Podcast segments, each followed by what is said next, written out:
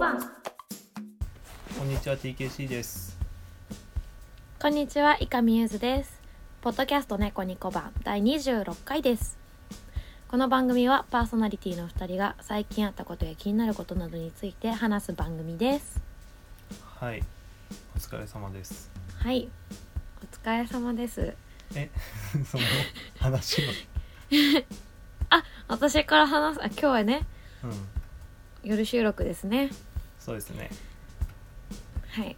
結構最近早い時間が多かったから、なんか、うあのリアルにお風呂、お風呂入った？んいやまだ入ってない、うん、あ、入ってないか。私もうお風呂入りまして。もうもうゆゆったりモードになって。そうだたけし君はねちょっと収録してたんですよね。あの別でね卓録してたそうそうしてて。ねいや本当にねこれちょっと恥ずかしくてあんま誰にも言えてなかった話題をね。うん大丈夫なのかな？えちょっと緊張してきちゃった。すごいさっきもそのちょっとハードル上げてきちゃった話なんだけどあの、うん。私結構周りで最近年齢的にも結婚ブームが来てはいはいはい来てるんですよ。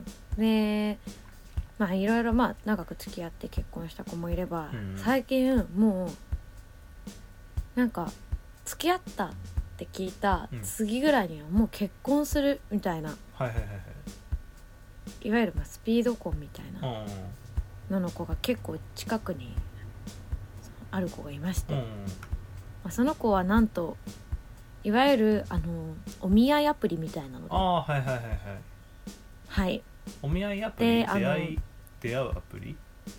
あおあのなななんて言えばいいんでしょうかね、うん。まあなんか今目的がいっぱいあるけどなんかあるよね。あなんかあのペ結婚を前提にしたアプリなのかな、はいペアーズとか？あでもなんかもうちょっと硬いやつもあるよね、はい。そうそういろいろ種類あの、うんうん。それこそ名前そのままお見合いっていうアプリとかもあったり。であの私すごくうん。そういうの興味あの別にあったわけじゃないんだけど例えばその結婚したとか聞くとへえ面白いなと思って、うんうん。どういう風なプロセスでこう人と会ったりするんだろうとか、うんうん。私結構普通に知り合いが多いんで、うんなんかその友達が少なくて欲しいとか、うん。なんかお話し相手が欲しくてうん。とか、まあ、例えば目的、まあ、彼氏が欲しくてみたいなのとかそういうのあんまないんですよ、はいはいはいだから結構無縁だったんだけど、まあ、ちょっと目的がちょっとあのちょっとそれてるんですけどうん。私あの前の回でも話したけど韓国のドラマにすごいハマっちゃったじゃないですか、はいはいはいはいでちょっとその韓国ドラマ、うん。いわゆるあのネットフリックスの代表の,、うんうん。あのイテオンクラスとか、はいはいはい愛の不時着とかね、うんそのなんかトップ2は結構みんな見てるのうんね、うん。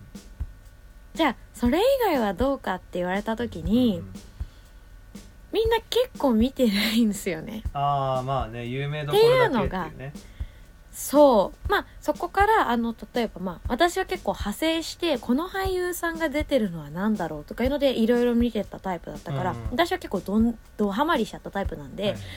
でちょっと私の周りにもその韓国どれくらい好きみたいな話した時に、うん。そういう人が多かったんですよ、うん。でこれ見て見てみたいな「あ見てみる見てみる」でまあ見てないよねみたいなよくあるじゃないですか、うんあるあるそういう感じなのが続いたので、うん。私うん。目的は違うんですが、あのペアーズに登録してお韓国好きな人みたいなコミュニティがあるんですよ、ーはいはいはいはい。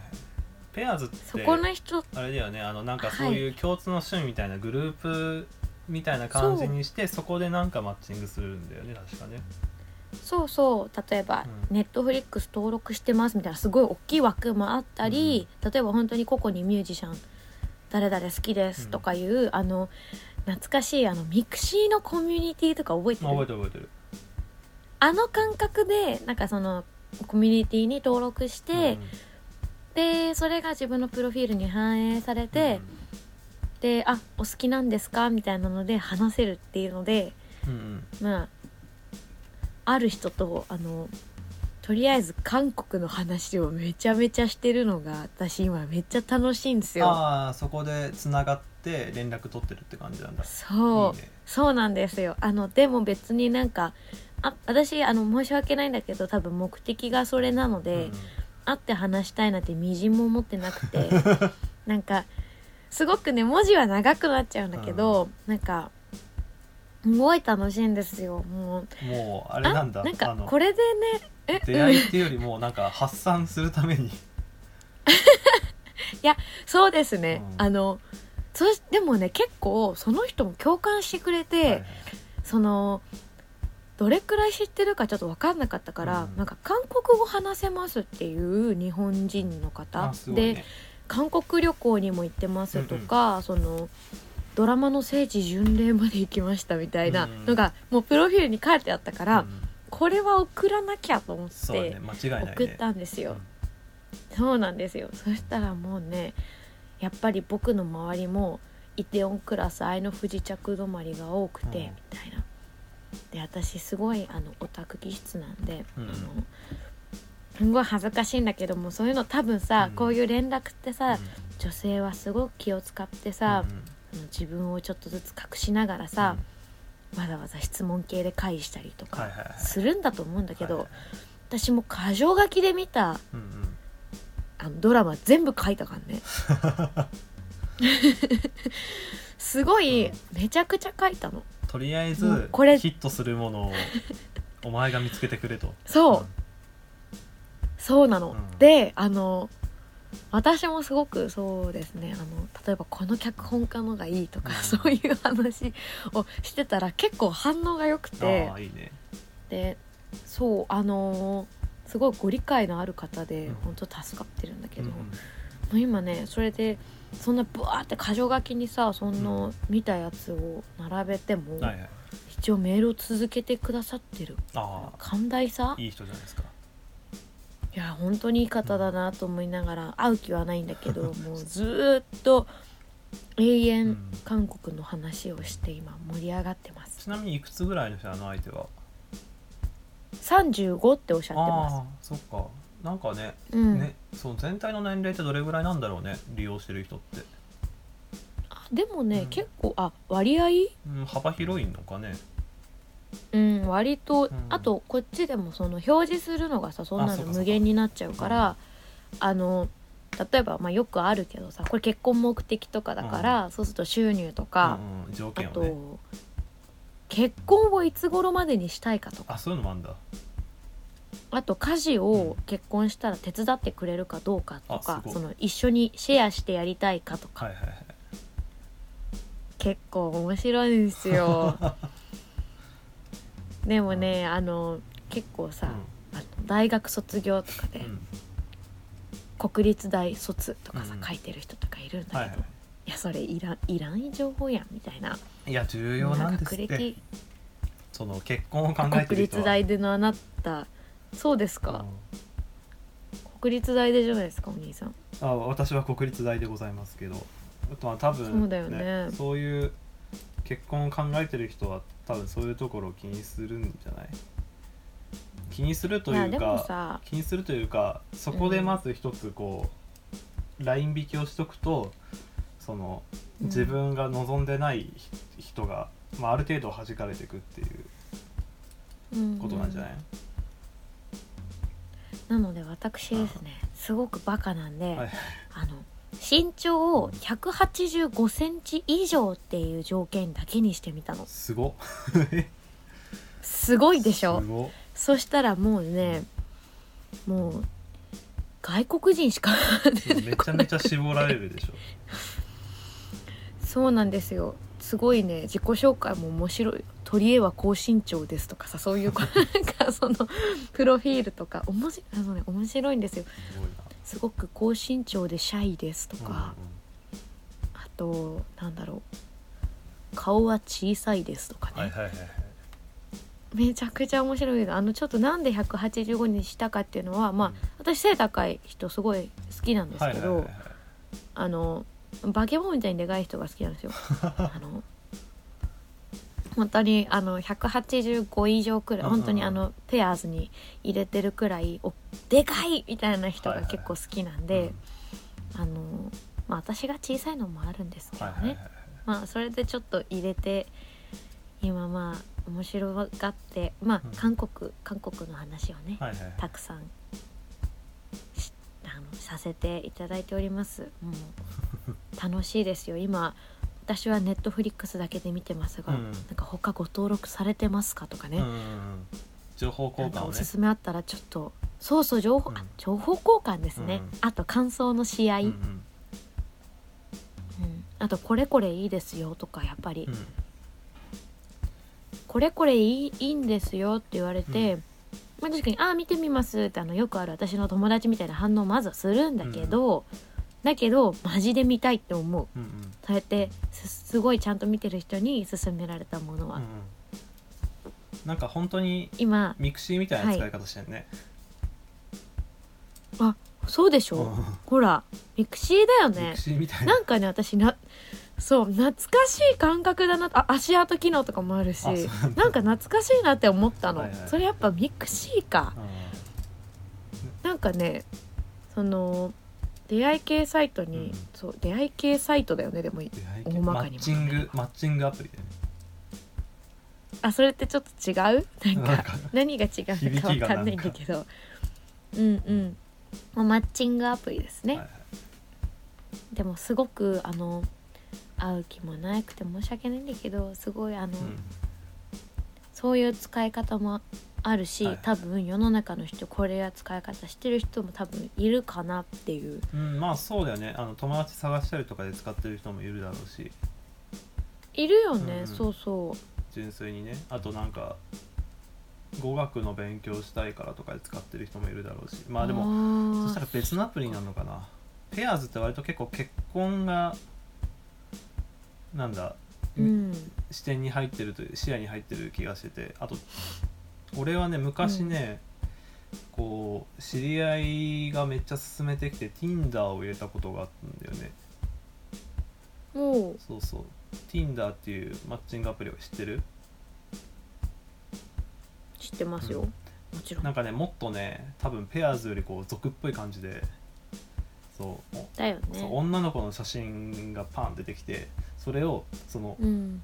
イエスにするかノーにするかスワイプしてってそのスワイプでイエス同士が連絡取れるようになるみたいな感じなんだよね、もっとこう俗っぽい感じでこう。あでも、一緒ですよ。あ一緒？ペアーズもそんな感じなの、全然一緒ですよ、うん、ただそのイエスノーじゃなくて、お互いが「いいね」をした人が連絡取れるみたいあそうそうそう。だからイエスがいいねみたいな感じ？だから同じ感じだ、ね、そうですそうです。なうんそうそうあだからまああのもう一つの「ノー」じゃないけど、まあ、それはスキップって書き方されてるけど。ああなるほどね。うん。なんかちょっと優しいね、いやなんか Tinder もねどうだったか覚えてないんだけど多分そんな感じの表現だったと思うんだよね、うん。そうそう。俺の Tinder をなんだ2週間ぐらいやってこう知ったその、うん。プロフィール写真あるある言っとく？うん。うん大体プロフィール写真あるあるとしてはまああのうん一番多いのはこう一番の決め顔。ちょっと持った決め顔っていうのがまあ一番多いんだけど、うん。うん。なんか他に多いのが あの複数人で写ってて、どの人？はいはいはい。ていうのとあるね。あとえっ、とうん。顔が中途半端に隠れてる写真誰？みたいな。へえ女あ性の場合そういうの多いそうのなんだ。そう。あと動物の写真。私すごい結構やばいかもなんか。私全部自分の写真ちゃんと載せてる。あちゃんと本当この写真を載せてるんですけど。ああ。いやちゃんと載せてる人もいるんだけど。ああそうなんだね。あまあまあよかった。安心安心。だから決め顔を載せてる人が一番多いんだけど複数人で写ってて結局どれっていうのとかも結構多い。でもねやっぱ私の顔を撮るのがうまい子っているのよ。おお私なんか自分でプロフィール写真こうしてこうえ携帯で選んでて撮影してくれてる人が一緒の子だったの、うん偶然。別日に撮ってもらった写真なんだけど、はいはいはい。写りがすごい良くて、うん。女の子なんだけどさ、うん。その子本当になんかうまなんかうまいんだよね、うん。私のこと撮るのが。なんかね4枚ぐらい選ぶんだよね。ね。プロフィール写真ね。そうですよ。ちゃんとあのうちの猫と、うん。あとタイ料理の写真も載せてみた。ああそう料理の写真載せる人もいる。男男性とかだとラーメン多いんだよ。あそうなんだ。あとその趣味のなんかお肉好きですとかのコミュニティ入ってる人とかは、なんかすごいなんか板の上に乗ってるさはい。すごいおしゃれなお肉屋さんの肉の写真とかがプロフィールのうん自分の写真の、まあ、34枚目ぐらいに入あるかうんな、うん。面白いね。いや俺がね昔その Tinder を使ってあの一人会ったんだけど、その会った感想としては、なんかうん。Tinder ってやっぱその一回マッチしてからそのうん。アプリ内のメッセージ機能でとりあえず連絡を取ってうん「うん。はじめまして」みたいな感じで「何々と申します」みたいな感じでまず挨拶をしてであの向こうのプロフィールに書いてある趣味みたいなやつで「まるがお好きなんですか?」みたいな感じのことを聞いてあのうん。こう意味のないやり取りをするんだけど多分お互いどっかで LINE をとりあえず交換してそっちでやりませんかっていうのをゴールがあるんだけどそのゴールが分かってるんだけどすごい遠回りなやり取りをしてるのがすごい面倒くさくて。ああえそう LINE を結果知りたいのみんな？そうまあ LINE を知りたい。まあアプリ内だけでその会いませんかっていう連絡する人もいるんだけどその LINE を知るかうん。その中で会いませんか？今度ご飯しませんかっていううゴールが見えてるのにそのん。回り道をしてるのがマジかったるくて俺はこれは続けられんなっていうのがあって、まああのまあ人と出会う時って大体そうだとは思うんだけどそのそれをさうん。不特定多数に同時にそのなんだ初めましてからはじ最初スタートしてその趣味のやり取りをっていうのを同時にこうやっていくのが本当になんか面倒くさくて。ああまあそうだね。これはちょっときついなってなってちょっとそれでねえー。やめちゃった。もしかしたら、うんそっか。私じゃ LINE うん。LINE 教えてくださいっていうのが目的って思ってなかったから、うんうん。お互いに会う気ないのかもね。韓国の話したい人かもしれないこの男め性ちゃめちゃいいじゃん。ウィンウィンじゃん。ウィンウィンだ 最高やん、うんそっそかいやでも本当にね、うん。初めてこう連絡取る人が、うんこの韓国好きな人でよかったなそうだね。なんか面倒くさい人じゃなくてよかったね。あやっぱ面倒くさい人とかい今んとこななあのねもう一人いるんだけどうん。同い年のお兄さんはうん。なんかすごいねお話普通にあのそういうあの何、うん。趣味のところからどどちらを出身なんですかみたいな話をして、はいはい。まあそんなでちょっとお話が止まっちゃったんだけど、うん。この韓国の話題をし続けてくれてるこの男性はもうねうんリスペクトだね、うんうん。いいね。まあ。そうですね。そうだね。まあ多分面倒くさい人もいる。どうなんだろうな。なんか Tinder の方が治安悪いイメージはあるんだけど、ペアーズは。まあそういう風に聞きますうん。ね、ペアーズどうなんだろうね。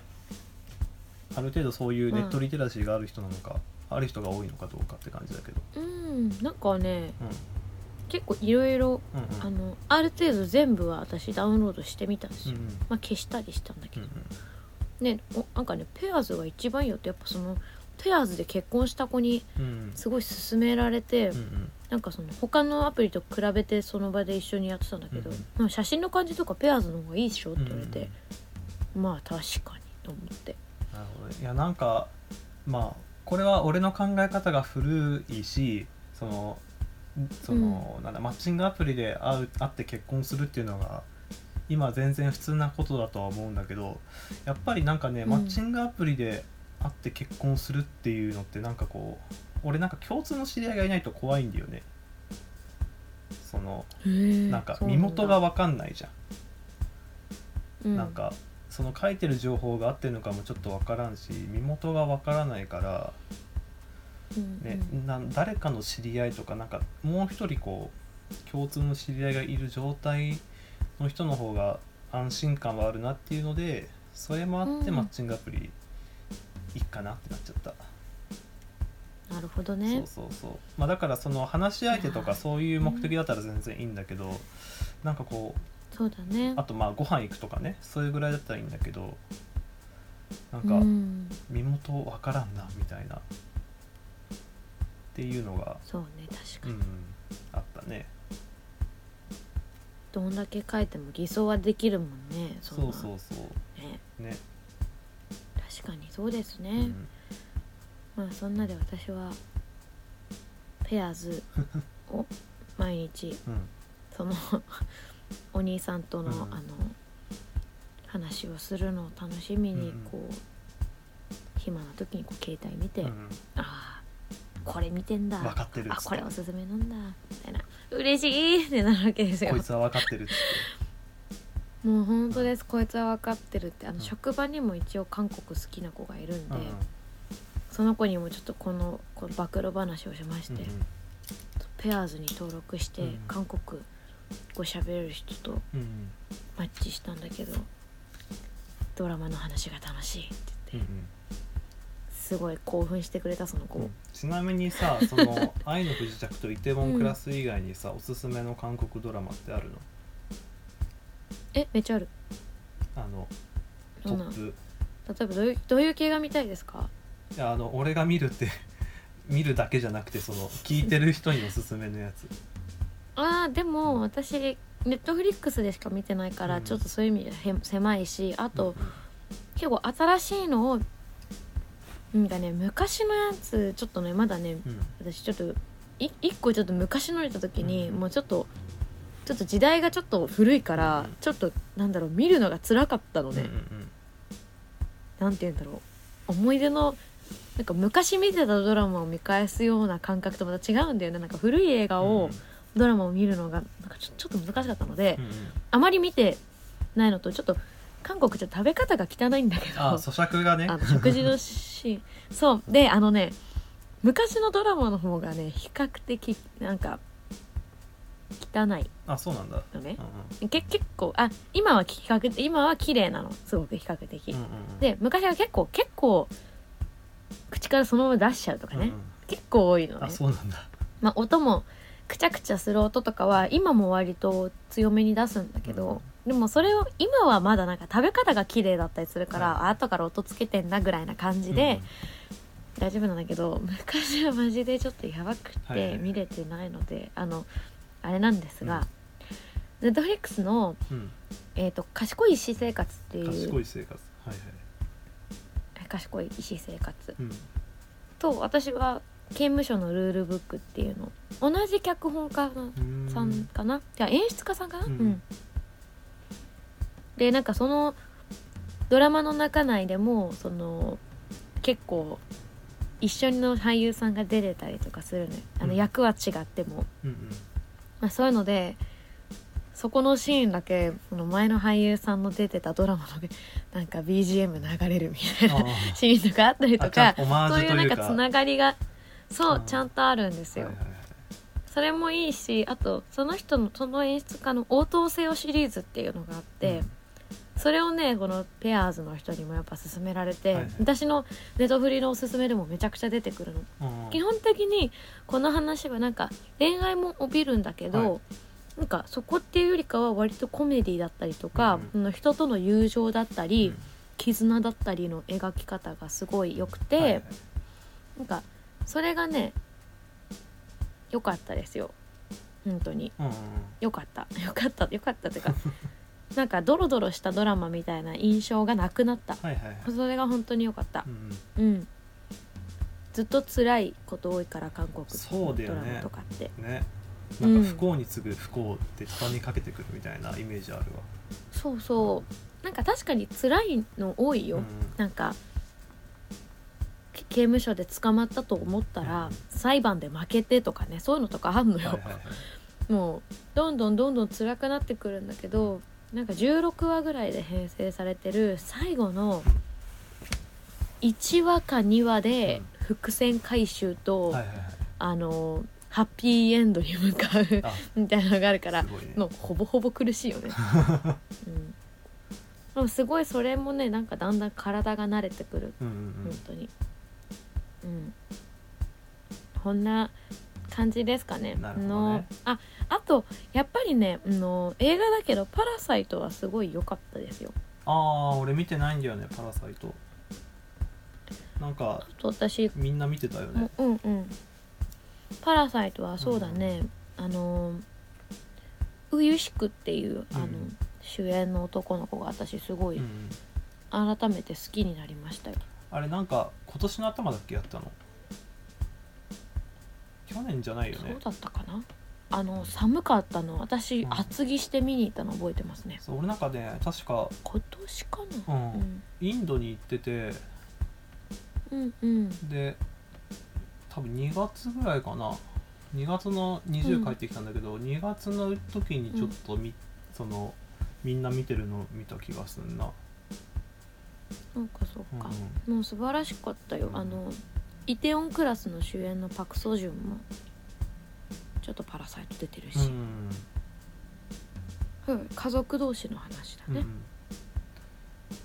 なんかあれだよね、うんすごい。あの面白いよ。パラサイトと同じ時期に、なんだっけエンドレスサマーだっけ、うん。うんなんかあれもややっててインドレスサマー。なんか変な村の儀式みたいな。ああはいはいはい。ミッドナイトサマー。ミッドナイトサマーだ間違えました。うんうん。ああれねちょっと見てみたかったけど、うんちょっとやばいんでしょ？あれもなんか同じ時期だったよね確かね。そうだった気がする、うんうなんかあの予告ではわからない。そうそう。本編を見ないとわかんないみたいなのがかあのポスタねーじゃわからんみたいなね。あんなハッピーじゃねえよっていうね。うんうん。あったな。もうすごい韓国はねうん。あの映像がすごいやっぱいいです。映像作品がとっても良くて、ね。あとね韓国はねポスターがめっちゃいいんですあよ。あポスターフライヤーのメッセージ性がすごく強いんですよ。それは韓国の原版の方それとも日本に入ってきた方？あ日本に入ってきたのはもう全然もう加工されて全部ピンクとブルーでキラキラさせられちゃってるなんんだけどそうじゃなくてそうそうあれじゃなくてあとやっぱ放題もクソが多いので結構。そうだから現代うんもともとの題名のものうん。だったりとか、そういうのをちゃんと知ったりポスター知っとくと、うん。もうなんか全然全然違うよ。その、映像の見る感覚もはなんか全然違う、だからやっぱなんかみんなキラキラ恋愛みたいな印象が強いのはそういうのも多いのかな、なんかさあのなんで日本のその広告のデザインって、まあ、大衆に寄せてるんだろうけどさ、なんであんなにダサくなっちゃうんだろうね。うん。映画の予告もそうだしさ。うん。ね、そうだねなんかそれが受けるの受けると思ってるのかねなんか感動に寄せてったりとかするよね結構ね。うん。お涙ちょうだい好きだよね、でもね最近ね、あの見た映画でね、うん今週見たんだけどね、うんうん。あの82年生まれキム・ジョナン？うん。うんあれちょっと違うかも。っていうドラマがあドラマじゃない映画があって、うん。えっと、韓国のベストベベストセラーもんなんだけど。82年生まれキム・ジヨンか。キム・ジヨンだ。あ うん、まあいわゆる自然に感じる男尊女卑みたいな。あれなんかこれ見生きてる。見た気がするけどゆずちゃんのストーリーか？なんだろう。なんかあげた？多分そうじゃない。あげたと思う、私それ行きたかったんだけど仕事残業で初日行けなくて、うんうん。すごい行きたい行きたいって言って翌日に頑張って無理して行ったんですよ。もうすごく良かったです。そのテーマはうん、いわゆる家族子供がいるいわゆる3人家族の家庭なんだけれども、はいはいはい。そのやっぱもともとバリバリで働いてた人が産休に入って職場にまだ戻ってなくて、でもこんな家のこと大変なのに仕事戻れるみたいな、うんうん。だけど戻りたいしみたいな。それこそさそういう人に直面してる人ってたくさんいらっしゃると思うから、うん。共感私はまだ全然結婚もしてなきゃ子供もいないから共感はできないんだけど、こういう境遇の人が世の中にいるのかというか、うんうん。この気づかないうちに生まれてる男尊女卑って怖いなっうんていう、そこをねこう畳みかけてこう主人公が結構さ、うんうんこれは違うと思うとか、まあそれでまた別でストーリーもあったりするんだけど、コンユとチョンユミか、そう。うんうん、コンユがね、うん。あのねかっこいいんですよ コンユはトッケビで主演をしてた俳優さんなんだけど、はい。まあ昔の昔も出てたね。うんうん。私昔のまだ見てないんですけどうんコンユはねもう隣にいたね座ってた人コンユのファンなんだったんだよね。もうコンユ出てきてもだえてたもん。おーってなってた。すごいすごいせわしなくコンユ出てきてから動くなこの人と思ったわらかりやすいそうだよね。コンユのファンだよねっていう感じでしたね。男と女とかトガニとか出てた人なのか、うん。そういうことじゃないのか。なんか関連検索で出てきた。ああでも男性と女性の話だね。でも。あいやその映画のタイトルが「男と女」っていう映画のタイトルと「トガニ幼き瞳の告発。あトガニね。はいはい。トガニは多分あれじゃない？あの婚友が出てる」うんうん。多分婚友が出てるやつが今出てる、婚友はかっこいいよ。新幹線もかっあ新幹見たことある？新幹ァイナルエクスプレス。なんそうですよ。かあれだね。ゾンビですゾンビ。あの星野源みたいな顔立ちだね。違う？もう1 8 5 6あんじゃない？身長。あ背でかい星野源。なんか塩やっぱ塩顔というか可愛い感じの顔だね。そうそう私が理想とする顔ですね、うん。星野源みたい 何度も言うね。分かった分かった。分 かったよ。なるほど。うん。そんな感じ。はいはい。だからおすすめです。その映画はうん。今、まあベストセラー本っていうのもあって結構あれだけど、映像化してもあの主演の女優さんも、あの賞取ったりとか、ういや本当に素晴らしかったですよ。今やってんでしょなんかね今日本であのね、うん。でも2019年かの作品です、うん。韓国で流れたの。だから日本公すごい。日本公開が10月9日って書いてあるから。そうですそうです。最最近なんですよ、もうねすごくよくってね、もうねうんエンディングの曲がめちゃくちゃ良くて。おエンディングの曲あのね和訳で「ゆらゆら」って言うんだけど、はいはいはいウェーブリングウェーブリングっていう書いてあって、はいはい。なんかそれをえウェーブリングだっけ？ワーブリング？わかんない。ちょっとわかんないけど、ゆらゆらって書いてうんうん。合ってる？ウェーブリングかな、うんすごくてもうなんかねその曲聴いなんかねハウルの動く城みたいな曲なんだけどメロディーが。何？単語帳な感じ？あの人生のメリーゴーランドみたいなそうそうう感じなんだけどなんかね「トゥルルトゥ」でみたいな感じの曲なんだけどなんかね終わってその曲話の一連のを全部見て、その曲聴いてそこでもうバカ泣きしちゃったんだよね。いいじゃん、もうビール飲みながらバカ泣きしてました。うんうん。興行収入26億だって。おおさすが婚友。うんうん。あれよ。まあでもねうん。婚友が旦那っていうその非現実性がねたまんなかったね。うんうん婚友が旦那かっていう。うん。ちょっとびっくりしながら見てましたけど。楽しかったですよ。話変わるけどさ、は今うん。あれじゃん。あの金曜日から「鬼滅の刃」が映画が公開されてて、もはい知ってうますよ。興行収入30億いったんだっけな。なんかすごいらしいっすよ。うわ「鬼滅の刃」見てた？この間もみ全く知らないんですようん私。あそうなんだ。アニメシリーズとかも特に見てないんだそうね。うん。なんか「鬼滅の刃」ってあのコロナ中に結構流行った？えー、っとねそうだね。コロナ中に原作が終わったの。あーやっぱそこら辺でね私ね韓国祭りだったからね。そうそうそう。多分時間が作れなかったんだと思うけどそうだね。ちょっと避けませんでした。すいませんでした。いやなんかその確か7月か 6,、6月7月ぐらいに原作がうん。あの最終最終話終わってそれでめっちゃ盛り上がったんだよね。なんかこんなで終わるのみたいな終わり方だったんだっあけ？そうそうそう。急に終わっちゃったんだっけ？急には終わってない、んかね。あのだからさあそうなんだ。ラスボスもちゃんと倒したけどなんか後日談みたいな感じのが結構意外な展開で、うそうそうそこがちょっと驚いたみたいなのはあったんだけどそうアニメも、アニメでもねブレイクしたんだよねそもそもが。去年かな？去年のね秋クールだったかな確か。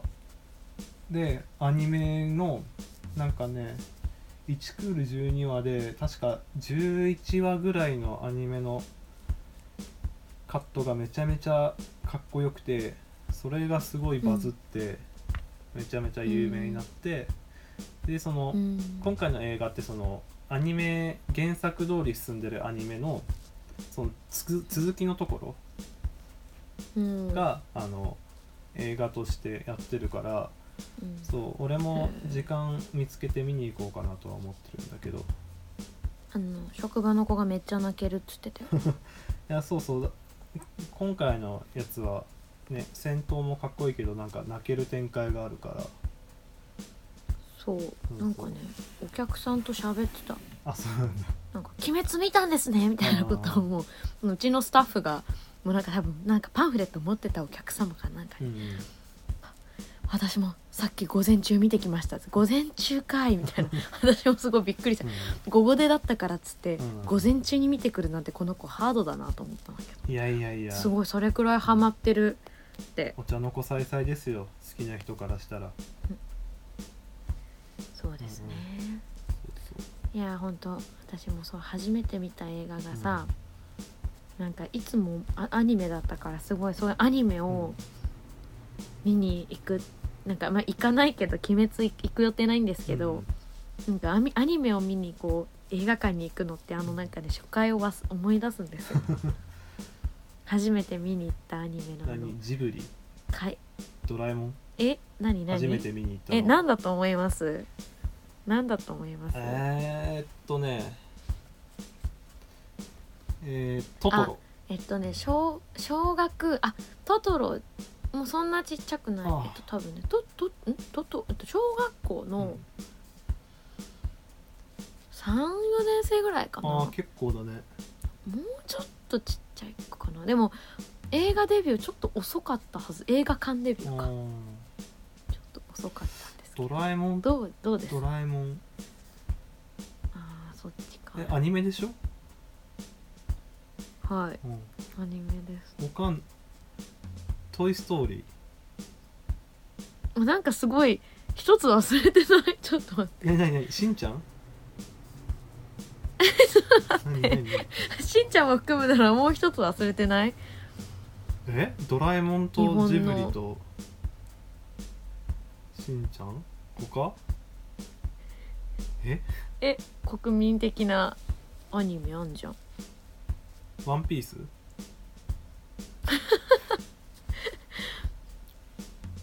えそそんえ？アンパンマン？何？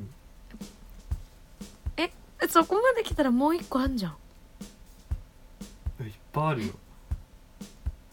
国民的だよ。国民的？もっともうない。もっともうないよ。国民的。もうない。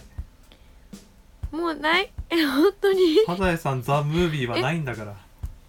ちょ サザエさんザ・ムービーないでしょ。ポポケモンだよ。ポケモンか。なるほどね。そうあのミュウツーの逆襲を見に行きまあした。れか。えいえいってこう。あのコピー同士コピークローとンとコピーと本ち物が。ょっとゆっくりな感じで殴り合うやつでしょ。そう、うん。痛い痛いって思いながら。あのねシーンはねやっぱね映画館で見たのがねすごい覚えてるからね。いま、未だにちょっとテレビとかで再放送とかしてるとちょっと見ちゃう。うん「ミュウツーの逆襲は」いやでもミュウツーの逆襲なんかすごい大人の雰囲気だったよね。つかポケモンのアニメそうなの？ポケモンのあれか映画って割とちょっとストーリー暗いというか大人な感じよね。明るいハッピーな感じじゃないよね。まあコメディではないからね。私それそれ以外見たことないんだよね。ああそうなんだ。あれでしょミュウツーの逆襲ってあれでしょミュウのポケモンカードがついてくるでしょ。そうなの？そう。キラのミュウのカードがついてくる。これ覚えてないでもね初めてね友達のお父さんに連れてってもらって、うん友達家族とね、はいはいはい。見てたんだけどまあはいはいはい。うち親親そうアニメとかゲームとかうち一切うん NG 家族だったのに、はい。まさかのデビューがポケモンっていう。でもねうん。すっごい楽しかったんだよね、なんかね多分ね公開の最初の頃やっぱすごい混んでてなんかね椅子座れなくて、うん。階段座ってたよ。え？どういうこと？多分いかんないけど椅子座れなかったの。なんかねわかんないんだけど。えそれは立ち見みたいなこと？あそうだね。だから階段で座り身だね、ああなんか昔ね結構やってたよね。なんかねそうう。いう多分今消防法とかで多分えほんまじ NG なんだけどなんかあの当時はね。うんなんかジブリとか、うんうん、ねそういうジブリとかそういうのあったらしいね。うん、結構みそういうのあったね。うん楽しかったな。懐かしうん。いいね。いねいいよね。おすすめの漫画の話する？えする？たけどたけしのおすすめ漫画。多分ねゆずちゃんね読まないと思うんだけどそうだね私英子さんの恋人っていうシリーズしかねまだ読んあ最終巻出たんでしょ？もうそうまだ買ってないです。うん。でも毎回毎回ね話の内容全部忘れるから一巻から読んでる。いいじゃん新鮮で、うん、うん、でもねなかなか大変よ。うん。え何何？あのおすすめ。いやなんか英子さんの恋人は知り合いが買ってたから、うんうん。あったなと思ったんだけどあの今ねジャンプのねバトル漫画なんだけど、うん。この呪術廻戦っていうねそれ知ってる。なんか題名見たことあるよ？うん。そうなってる今ねアニメが始まって、うん。3話が終わったのかな、うーん。で今ね漫画はねえーっと13巻まで出出てんだけど。えめっちゃ持ってるね。そうそう漫画は13巻まで出てるんだけど、まあ、これどういう漫画かっていうと内容かっていうと、まあ普通にこう多分ゆうちゃん読んだことないと思うけど「ハンターハンター」みたいなバトルものみたいな感じなんだよね。はい。で主人公はあのこの呪いを払ううん。学校うんに入ってその呪いと戦っていくみたいなうんうん。感じなんだけど、主人公がねなんかよくわかんないんだけど、うん。そのラスボス級に強いやつうん。の、えっと体の一部を取り込んじゃって、うん。でそうなるとその、うん。主人公が殺される対象になるんだけどうん。本当だったらその呪いのその遺体みたいなその指がに20本ある呪いなんだけど怪物なんだけど、うんそのいその指一本一本がそのやばいもの、うん。やばいアイテムなんだけどそれを主人公が飲み込んで、そうういうやばいアイテム飲み込んだら普通の人だったらそのラスボス級のやつが復活しちゃうって話なんだけど、うん。主人公はなぜか耐えることができるんだよね。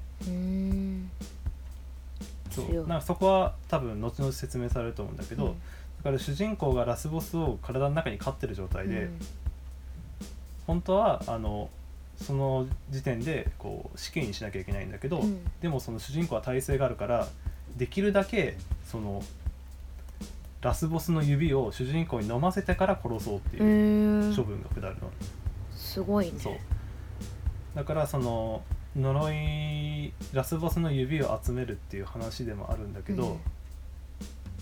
そう。その主人公が呪いを払う学校に今高校に通う通うことになって呪いを払う学校ねそうそうそう。へえで主人公主人公格、まあ、仲間があの1年生が3人いるんだけど、うん。この前やったアニメの第3話で3人がようやく揃ったんだよね、うん。あれだ。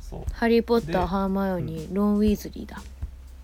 そうそうそうそういう感じなんだよね、で3話のアニメの引き、うん。一番最後の引きが結構こうなんだろうおっていう感じでうん。なってて、でなんかその1年生3人でうん。そのなんかやばい特級呪物っていうんだけど、うん。まあ、やばい化け物みたいなやつがちょっと出てきそうだから、ちょっと見てこいみたいな任務が与えられて、うん見に行ったレポートが最後その3話の最後でうん。語られてるんだけど、うん。そのレポートでその12名3名派遣って出て3名のうち1名死亡って出るんだよね。うん。そう。で3話終わった後に「え？誰か死ぬの?」っていうので引きが終わるの。へえ。すぐ読みたい次4ね話。うん。そう。っていう引きの話。うんで今はその漫画は13巻で結構長いそのこう呪いとの大バトルみたいなことが繰り広げられてるんだけど、うん。そう本編の方もかなり動きがあって、うん。だから仲間がやられたりとかあ。敵の中でも結構メイン敵の中でもメイン級だったやつもそのやられたりとか結構話に動きがあって、そう次はどうなるっていうような展開が続いてるものです。だからこれがね次の「鬼滅の刃」的なポジションになるんじゃないかという感じですね。そうそうそう。だからアニメの制作会社もすごいいいし、うん。だから作画もすごい良くて「うん。鬼滅の刃」みたいな感じのうん。アニメからもまた話題になるよううなん要素はあるかなっていう、良いね。そう。あとねそのこの漫画のうん「呪術廻戦」一巻の1話の前日譚として呪術廻戦のい、うん。その1年前の先輩たちの話があるんだよね、うん。ゼロ巻として。そう。1年前のその今の2年生が1年生だった頃の話があるんだけど、うんそのこの間のキーマンであるこの男の子乙骨雄太っていうんだけど、うん。このゼロ巻の主人公が、あのまだ本編に出てきてないんだよね、うん。呪術廻戦本編に出てきてなくて彼がいつ出てくるのかっていう。うん。楽しみだね。話。なんかそれが楽しみなんかね割とたけし君のそのプレゼンはうん。今んとこそそってますよ私。このゆずちゃんどうせ見ないけどなのかもしれないんだけど、今んとこすごいあの今すごい読んでみたいけどなんて読むのかよもう一回言って。え呪術廻「呪戦術廻戦」これさ作者さんなんて読むの？芥見ゲゲさん。芥見ゲゲさん。ペンネームだからね。覚えました。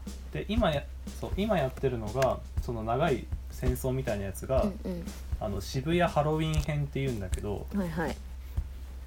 そのまあ主人公サイドのさ、うん。その目的って、まあ、呪いをとりあえず払うっていうのと、はいはい。その主人公の中にいるラスボス指を集めて、うんうん。主人公の中にいるラスボスごと主人公を殺しちゃうっていうのが主人公サイドの目的なんだよね。はいでその呪い側の目的としては、あの主人公の中のラスボスを復活させる。うんうんうんっていうのとえっ、と,、えっとこのね主人公のね先生。なんか先生主人公たちの。忍たま乱太郎みたいだな。う。んうん。あのナルトのかかし先生みたいな。あわかんねえ。うん。ナルトもわかなんんかないけどね。その、うん。五条先生っていう先生がいるんだけど、うん。この人が人間で一番最強なの。うん。えこのこの先生？これ？このこの先生。4巻の表紙。そうそうそうそうこの人がいるんだけどこの人が人間界で今一番最強。あの誰よりも最強っていう人なんだけど呪いの目的としてはあの人間を滅ぼすみたいな目的が一つあるから、うん。そのさっきの言ってたラスボスを復活させるっていうのとこの最強の先生を封印するっていうのが目的なんだよね。でそれが渋谷ハロウィン編で先生を封印するっていうので敵サイドが動いていてどうなるみたいな。うんえちょっと一巻だけでも買ってみようかな。あ本当。いや今アマプラアマプラやってないんだっけ？やってます。ネットフリックスにあるのかな？やってます。多分あああるんですか？うんアニメでとりあえず見て気になったらって感じグロググロいですか？あそんなグロくはないと思う。え？あの内臓出たりとかしないえ何？だから化け物とかは出るけど。あ馬券まあ大丈夫だと思う。うん。怪物は出るけど別にうん。内臓が出るとかそういう話じゃないから、うんうん。そういうグロさはないと思うけど。わかりました。そう。とりあえず、えー、と今週の金曜日、うん。だから次の金曜日まああのこのポッドキャストは出てるけど、うん。出た出る前だけど、うん。あのそこで4話が出るのでそのうち1名死亡っていう煽りが出た続きが金曜日放送夜放送されるのでじゃあ私追いつけれるね。え1話何分？追いつけたらいいね。1話普通にアニメだから30え分、まあ、24分とかかな。マジで？余裕じゃん。韓国ドラマの半分ですよ、うん、私も今1時間半の韓国ドラマをさ15分ごとぐらいに見ててさ全然話が入ってこないんですよちょっと そんなじゃあん1韓国ドラマで見れるよ。えー、いけんじゃん。え簡単じゃん。え本当に？え？そう、うん、えこの後見ようかまだ追つないちょっと。え術呪術呪術呪術廻廻戦。戦 一生読めないね私ね。今んとこ。まあフォントがね。わかりまフした。ォントが。本当がちょっとちょっと長細すぎるせいにしていいですか？ちょっとじゃあうんうん。ちょっとみ見てみるねはい。えちょもしかしてあれですか？声優さん勢もいい感じなんですか？そうだねいい感じの声優さんだよ。うそうなんだ。ちょっと楽しみだな。そう今後のポスト鬼滅の刃、ううん。んポスト安倍みたいな。ポスト鬼滅。そうそうそうそう。そう。次期次期鬼滅の刃候なるほ補ど。だと私は思ってます、わかりました。ちょっとうん。呪術廻戦ね。うん。えその子が1話のその子が主人公ですか？パッパッケージの子が。一巻のこの子が主人公で、はい。であのラスボスを体の中に飼ってるからこの手が手に口がついてる。すごい。それはすごいですね。手に口を飼ってらっしゃる。そうなるほど。まうん。まああ別に常にやるわけじゃなくてこのラスボスがその外にちょっと出てくる時にこういう感じであ破片破片が。口が出てきてそうそうそう。へえちょっと。たりするっていう。ちょっと見見て猫うちの猫と一緒に猫も見てみるかもしれないよ。なんかねアニメとか結構ね動物見るんですようちの動物たち。あ本当？いいですね。すごいあの多分うん。なんかアニメーションっていうのだとマットだからなんか反応するんだよね多分。うんうんうん。お猿のジョージとかねよく見てますよ、そう。結構ね魅力的なキャラクターがいっぱい出てくるので、うん、うん。ぜひおすすめです。ありがとうございます。はい。っていう感じですかね今回は。はい。はい。今回はそしたらマッチングアプリとねちょっ韓国ドラマの話とから、はいすいません。なんか鬼鬼喋りました今日はね。はい、いやいやいやこちらも漫画の話でしたんでいやなんかたけし君にしてはプレゼンうまかったよ今日。あ本当？俺そんなプレゼン下手なイメーいジある。や下手とかじゃないんだけどあの私が興味のないものに対してそのうんすごいちゃんとそのうん。ちゃんとちゃんと 説明してくれた。すごい。あんまりね興味のないものについて説明しないからね俺ね、えだからありがとうございます。ちょっと、うん本当にまマジちょっとこの後見てみるね。この 1, 話だ。うん、だけですが。そうそうまだね3話だから。1時間半なんて今日で見れんじゃんね。まず。そうそうそう。だからそんなに大変じゃないとは思う。あとオープニングもエンディングもかっこいいから。あそそうなんだ。え？いいと思うよ。待ってそれさオープニングエンディングありじゃない？あえオープニングエンディングありで30分とかだからあ違うちょっと待っ20てあちょあそうありあり。ごめんごめんごめん。エンディングあり、エンディングありだよね。あそうだよね、うん。そうミュージシャンの話。うんうん。そうだよね。うん。それでだ私知ってるの。絶対なんか専属なのこの人。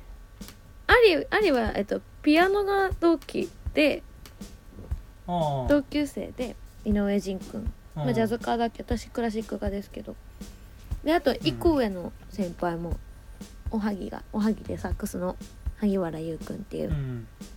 めっちゃくちゃいいやつ、そう。いやなんか大好き。この前その前ちょっと話してた筋トレしてた長野くんっていう友達とさ出たながつい昨日飲んだのかな？うん。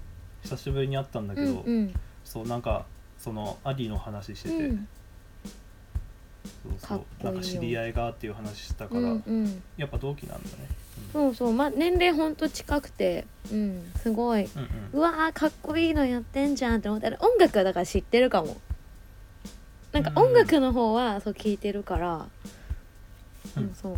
あちょっとちょっとちょっと楽しみ増えた楽しみ増えた、その関連でうん。ぜひ見てください、ぜひぜひ。うん。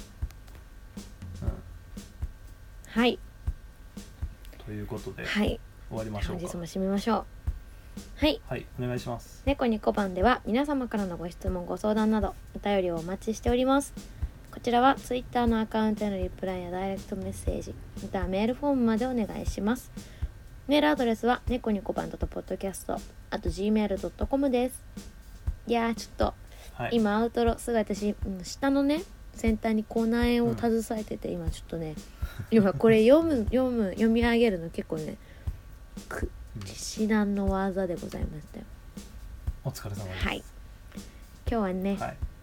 夜収録ということでなんかはい。ダラダラ焼いてしまいましたが楽しかったですね。はい、はい。ちょっと後でアマプラのリンク送っときますね。あアマプラでしたか？アマプラアマプラ。あアマプラですか。じゃあはい。あありがとうございます。ちょっとそれであのあれアマプラ入ってるんで、ね、入ってます入ってます。すいません。ああ。あのアマプラのあの誰かが見ているの主題歌歌ってるんで一応入ってます。